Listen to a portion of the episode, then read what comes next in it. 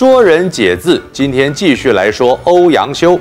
欧阳修大力推动古文运动，并且在科举考试以古文取士，拔擢后进，对古文价值的传播有重大的影响。欧阳修担任科举主考官，读到苏轼的应试文章《行赏忠厚之治论》，大为赞赏，想拔为第一。但是由于考卷密封，欧阳修以为是自己的学生曾巩所写的，为了避嫌，就把它改作第二名。没想到放榜之后，第一名却仍然是曾巩，所以这也算黑箱作业吗？不，这是曾巩天注定要当状元。欧阳修写了信给好友梅尧臣，读世书，不觉汗出，快哉快哉！老夫当毕录，放他出一头地也，不该阻挡苏轼超越自己的成就。出人头地就是超越他人，崭露头角。李邕是唐代书法家，学习王羲之、钟繇等大家笔法，笔力雄健，自成一格。欧阳修起初接触李邕的字，并不欣赏。但后来是越看越喜欢，还从中习得不少笔法，写《李邕书》，描述自己对李邕书法的感受。他能从中看到前人风格，领悟到书法的传承性。只学一个人，就一并学了前人精华，对书艺的增长很有助益。但是他也强调，余虽因邕书得笔法。然为字绝不相类，岂得其意而忘其形者也？自己虽受李邕影响，书写形式并不完全相同，只是取其精髓。得意忘形，在这个地方指的是在艺术创作上取其精神，舍去形式，也可以指人高兴过头。举止失常，没有你说的那么好啦，你就快得意忘形喽。欧阳修的《归田录》以短文形式记录逸闻趣事。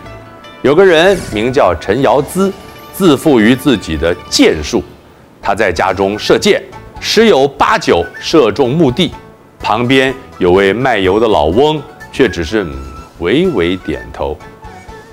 陈尧咨不满卖油翁的态度，卖油翁回答：“无他，但手熟耳，技巧熟练罢了。”陈尧咨认为老翁轻视他的箭术，很生气。这时，老翁拿出葫芦放在地上，在葫芦口上放了一枚铜钱，用勺子舀了油倒入葫芦，这油慢慢地从铜钱孔中。流入葫芦，却分毫没有弄湿铜钱。卖油翁说：“我亦无他，唯手熟耳。”这就是熟能生巧，做事熟练了，自然就领悟其中的窍门。老师，你说的是开外挂吗？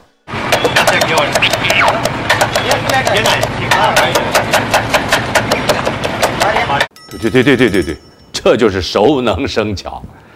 欧阳修时常批评时政，树立了许多政敌，在官场中屡受攻击。他在朝中被孤立，又遭到严重的指控，诬陷他与儿媳有私情，竟无人替他说话。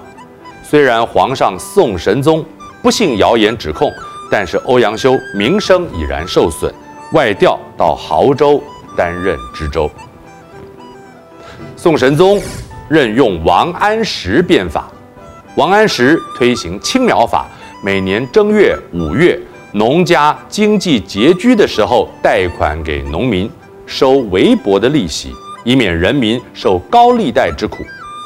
欧阳修上书反对新法，他认为夏季的钱粮在春天发放，尤是青黄不相接之时，正好是新谷还没有成熟。存粮又已吃完的时候，虽不是每户人家都缺少粮食，但粮食确实不够。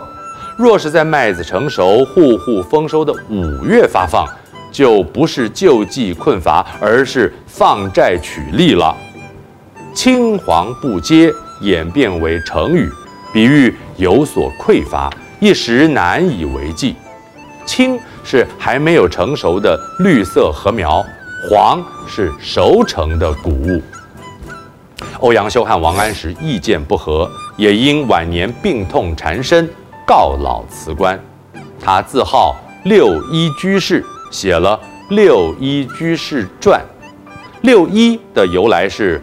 吴家藏书一万卷，记录三代以来金石遗文一千卷，有琴一张，有棋一局，而长置酒一壶，以无一老翁。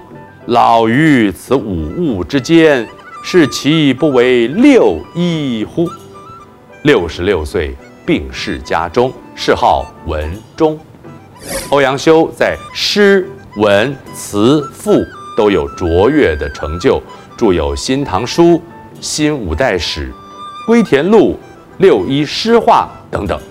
后人收录他的作品，编成《欧阳文忠公集》。我是冯一刚，说人解字，下次再见。